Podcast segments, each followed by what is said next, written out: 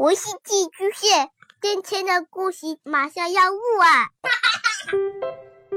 孩子的世界充满了色彩和欢乐，用有温度的声音讲你爱听的故事。白羊叔叔和大明的晚安故事。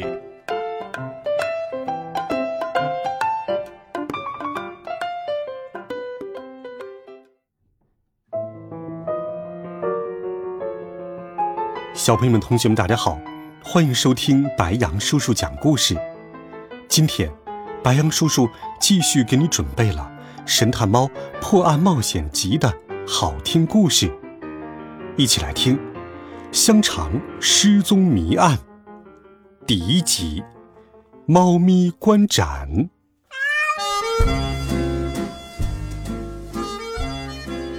在巴黎，有一个大日子。这个大日子比过年还要喜庆，比狂欢节还要有趣，比公众假期的第一天还要使人兴奋。这个如此特殊的日子降临在三月中旬，因为这一天，盛大的巴黎室内展览会将在圣殿市场拉开帷幕。圣殿市场是一个充满神奇又令人惊叹的地方。里面一共有四个规模庞大的展馆，每个展馆都陈列着琳琅满目的商品，从高档服饰到积满灰尘的旧货，应有尽有。妙儿，我觉得你根本是在夸大其词。”约瑟芬不以为然地说道。它是一只灵敏的暹罗猫，长着一身淡咖啡色的皮毛。鸟儿，我可从来都不会夸张，这辈子都没有。马赛猫多多的语气里明明就只有夸张。它是一只邋遢的流浪猫，一条伤疤贯穿了右眼，尾巴上的毛则几乎掉光了。巴黎展览会绝对是一年中最不能错过的大事，你就相信老多多的话吧。去年。斜尾猫福飞就是塞纳河边的那只流浪猫，因为在展览会上偷吃到一包纸包烤鱼，到现在还经常提起它的美味呢。还有邪使猫费鲁奇讲的那些神奇的故事。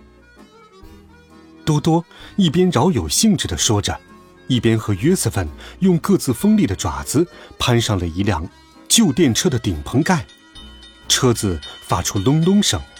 而他全速前进的方向正是巴黎展览会。不巧的是，这天狂风大作，两只猫咪一刻也不敢松懈，因为只要稍不留神，它们就会被风吹下，然后滚落到人行道上。当电车驶入宁静的马雷区后，司机便刹住了电车，木头车厢停了下来。发出一记震耳欲聋的吱嘎声响，还在轨道上擦出了星星点点的火花。趁着这个混乱的间隙，两只矫健的身影从车上一跃而下，朝车站的站台棚小跑了过去。站台前的人行道上，另两只猫正蜷缩成一团。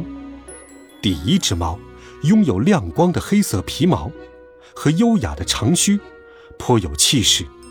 另一只呢，只比幼崽大了那么一点儿，长着一身虎纹皮毛。喵儿，你们可算来了！大猫喊道。它的名字叫月光先生，几年前坐着轮船漂洋过海，从遥远的美国来到了法国。喵儿，来总比不来好。你们怎么会花那么长的时间？月光先生身旁的小猫一边喃喃地说道。一边伸了个懒腰，他的名字叫鹏鹏。面儿都怪多多嘛！约瑟芬立刻辩解道：“把展览会说得天花乱坠，听得我都呆住了。这不，连前一班电车都没有赶上。”哎，就当是这样好了。马赛猫很快打断了他。不过说真的，你们可得赶紧跟我来。我就不信，这样奇妙的展览不会把你们一个个都迷住。圣殿市场也就是展览会的所在地，是一幢雄伟的建筑。因为有了倾斜的屋顶、一根根高大的柱子和一座座并列的大拱门，它的正面看上去熠熠生辉。整幢建筑由铁和玻璃铸成，而大扇大扇的玻璃窗更是保证了它的良好采光。市场的入口处挂着一块硕大的牌子，上面用精致而华丽的字体写着：“巴黎展览会今日隆重开幕。”市场前已经聚集了一大批巴黎人。虽然他们看起来依旧睡眼惺忪，却全都争先恐后的想要进入展览会。幸好，猫咪可从来没有这方面的麻烦，它们安静地迈着脚步，混迹在人群之中，没费多少功夫就溜了进去。它们四处闲逛了一圈，终于承认，原来多多的描述真的不是夸张。展会上到处是琳琅满目的彩色产品，来自世界各地的奇珍异宝，还有他们从未见过的新奇玩意儿。总之是包罗万象，无所不有。喵，你们快看！月光边叫边把尾巴指向了右侧，那是贝朗基的软椅，它们可是世界上最舒服、最柔软、最精致的椅子呀！才三两下的功夫。他就成功避开了肥胖的销售员，跳上了其中最大也是最柔软的那张椅子。如果要说它像什么，那么只有两个字最为恰当：王座。月光忍不住发出了满意的呼噜声。嗯，要是不耐也能买一把，那该有多好啊！画家奥利维尔·伯奈。是月光的喂养人，也就是他同他一起合住在蒙马特区一间小公寓里的人类。与此同时，凭借着流浪猫的敏锐嗅觉，多多已经捕捉到了一股极为诱人的香气。他突然在人群中间停下了脚步，一脸陶醉地闭上了双眼，任由这股香气填满自己的鼻孔。嗯啊。他已经没有任何疑问了，这股美妙的香气一定是浓味鱼汤。他喃喃自语地说道：“我的猫呀，这可是我家乡特色菜的香气呀！可是自打我还是个肉球的时候，就始终没有好好品尝过。”话音刚落，他就径直奔向了一间小型展厅。只见三个马赛人正围在一个巨大的锅子边忙碌，而锅子里正沸腾着的正是多多所说的浓味鱼汤，而且几乎就要溢出来了。那三个人全都瘦得像盐渍过的凤尾鱼一样，其中一个人负责搅拌汤汁，第二个人负责把汤倒入小碗，最后一个则负责向顾客收钱。作为一只守法的流浪猫，多多的身上自然没有零钱可以支付这样一碗鱼汤。可是，他才不会被难倒呢。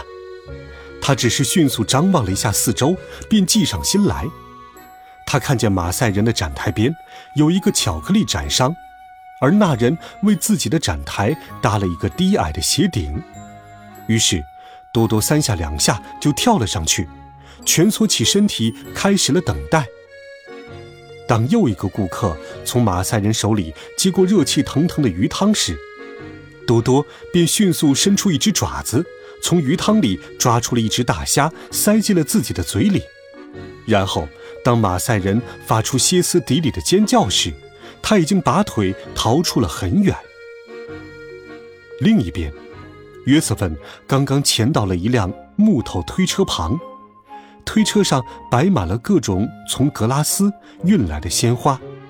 要知道，世界上最著名的香水可全都出自这座风景优美的小城。这时，月光先生突然出现在了他的身旁。“妙儿，美丽的女士，可以让我送您一朵鲜花吗？这是一只绅士猫所能尽到的绵薄之力。喵儿，虚情假意。多多一下跳到他们中间，就算要送花给约瑟芬，那也得是我送才行。听到他这样说，月光瞬间亮出了闪着寒光的利爪，做好了战斗的准备。你先来又怎么样？我可比你灵活。约瑟芬早就受够了这两只好斗的猫咪，他不愿意理会，只是独自跳上车，捡起了挂在车上的一支红玫瑰。喵儿，看见了吗？如果要花，我自己就可以拿。不过，我现在最关心的是，鹏鹏到底去哪里了？是啊，鹏鹏，自从他们进入展会。那个小家伙就不见了踪影。妙儿，我们分头去找。月光提议：“一会儿在电车站见。”刚一说完，他就开始在人群中穿梭起来，并向周围投射出猫咪特有的敏锐目光。可是小鹏鹏连个影子都找不到，他既不在羊毛线团的展台上，就连乳制品的展区里也看不见他的踪影。最后，月光忧心忡忡地离开了展馆。终于，他发现了鹏鹏。只见小家伙在人行道上蜷成一团，正注视着一个玩具商贩。在那个男人的脚边放着好多只风筝，而他手里正放着最漂亮的那只。抬头望去，那是一只黄绿色格子的风筝，还拖着一条粉红色的长尾巴。除了鹏鹏，另有十多个儿童也张大了嘴巴，注视着同一个场景。喵，鹏鹏！月光边叫边抓起了小猫的脖子。我的猫呀，你觉得这样玩失踪真的好吗？我们大家可都在为你担心呢。喵，可是你看到了没？那些风筝是多漂亮啊！鹏鹏回答道。我可从来没有。就在这时，一阵狂风突然刮来，风筝断了线。不管是卖风筝的人，还是那些孩子，全都异口同声地喊道：“哦不！”而鹏鹏和月光呢，依旧抬着鼻孔，仰望着这只不幸的风筝在空中四处飘荡。飘着飘着，它突然俯冲而下。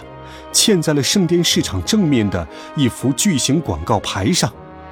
只见广告牌上写着：“金猪大奖，展会最后一天将颁发法兰西最美味香肠大奖，走过路过千万不要错过，免费品尝。”喵儿，你看见了吗？